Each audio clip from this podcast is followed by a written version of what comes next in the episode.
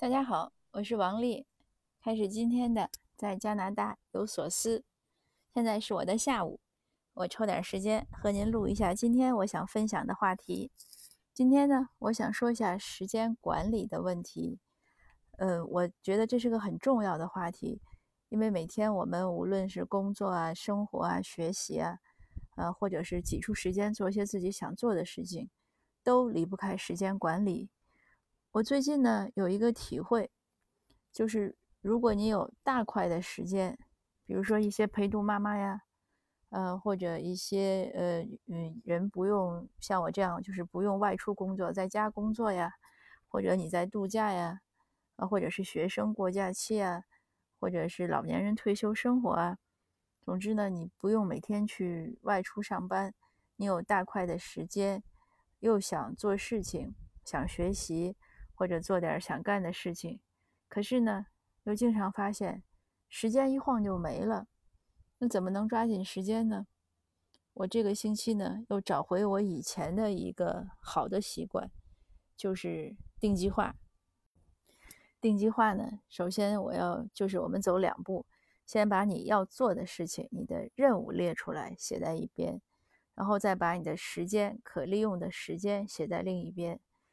那我这个定计划的一个一个能成功的窍门，就我自己认为成功的窍门呢，就是把你的时间分段规定一个任务。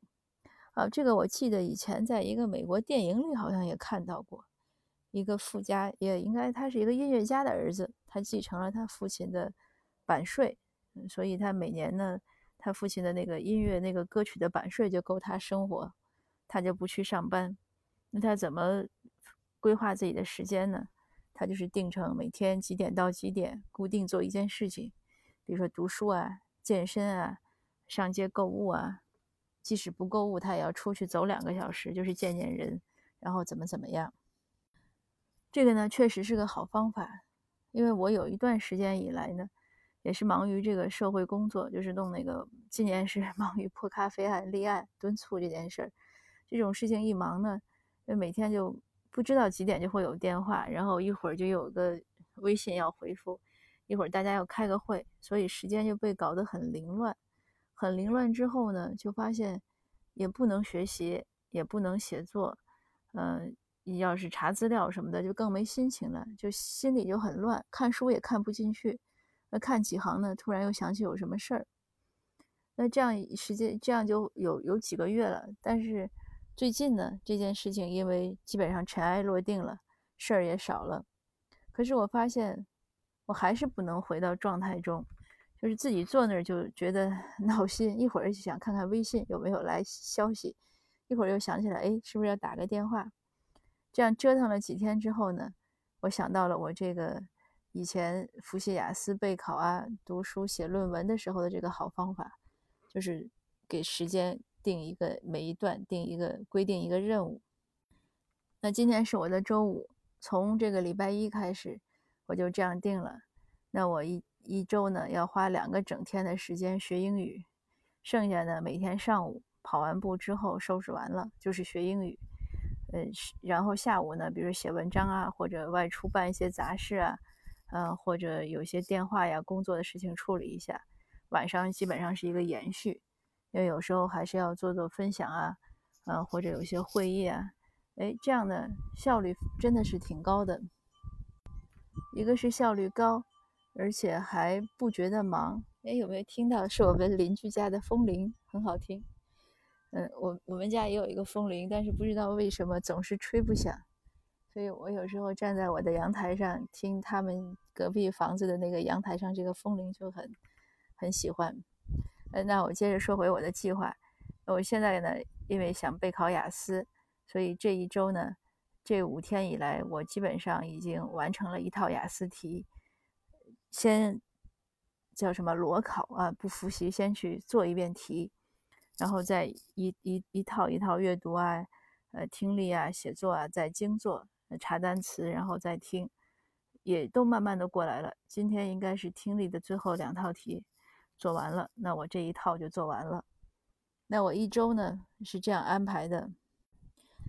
刚才说两个整天学英语，剩下呃，四个上午学，但是我还会这样就六天，对吧？那我还会安排一天是空闲，因为会有一些查漏补缺呀，或者意外，总有一些事情要拿出整天去做。那这样呢就好一点，就是给自己一点一个一个空余的时间，能如果任务没没有完成的，可以来补任务，而且也不会觉得太疲劳。那时间分段以后，尤其是上午的时候，我在学英语，那基本上呢有微信什么的，除非我特容易回的，我看到了就回一下。那如果不容易回的，我就放在那儿不管。那电话呢，我基本上也不接，当然也有一点耽误事情。那昨天就有一个电话我没接到，那我也没想打，因为我当时正在做题。等我下了课，就是我学完了，差不多十一点半了，我打过去。那是个朋友，他要做一个新闻节目。他说：“哎，我因为知道我们破咖啡案下周三二十八号要第二次开庭，他说我采访你一下，我们上个视频节目，嗯，这样也能是个促动和宣传。哎，我觉得挺好。”可是呢，他要十二点就录录他的这个采访，我当时说完了，已经十一点四十了，而且我还中午答应我先生我要做饭，当然很简单了，就是洗洗蔬菜呀，嗯，煮点饺子什么的，但也够忙的，所以那二十分钟我就飞快的完成各种事情，还要包括换衣服，然后怎么也得化个淡妆什么的，那也确实很忙，但 anyway 也没有耽误时间，我小孩也很帮忙，我叫他上来。他立即就是从地下室上来，开始接我的接我的手做活儿，就接下来做完了。那除了这点意外呢，我这几天觉得还是很享受这样的状态。那我有个朋友打电话星期一找我，我就挂掉，我说等会儿再回，一直到中午才回。他说你忙什么？那我理解他的吃惊，因为像我这种急性子的人，一般人打电话，我只要看到或者能接，我都会立即接。或者立即回，不会拖延。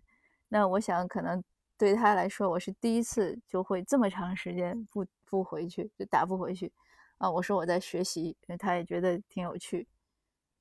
那这个方法呢，就推荐给大家。就包括我以前前前面讲过，我练琴，我学古琴，老师说我这个练的不够。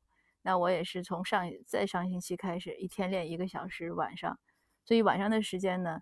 我会尽量安排出一个小时练琴，这个效果也很明显。这就再次说明呢，世界上没有捷径，你想取得任何进步，都要靠自己的努力。那说到学英语呢，我再分享一个有趣的事儿。我把我的一个抄单词的本子找出来，因为因为以前我在这儿其实上过两门英语，十十一、十二年级，就是成人高中。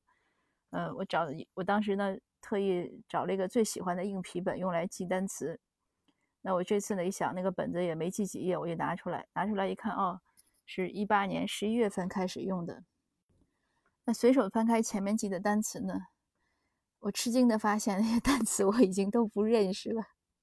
那个是这边高中十一、十二年级的，就是你要高中毕业，那是必必须认识的单词。我们我记得我们十二年级那个。大概会有三次吧，单词可能有几十个、一百来个加起来。会考试的老师会出卷子，然后默写呀、填空啊。当时还是背得很辛苦，而且当时认为自己都认识了，可是再翻本子呢，感觉到也挺悲哀的，都不认识了。不过我也不气馁，我觉得也没关系，那不认识我接着认就好了。所以我在后面又开始接着抄现在的生词了。嗯，反正年龄大了嘛，这个记忆力确实是不如年轻时候。那只能是慢慢做，记一点算一点。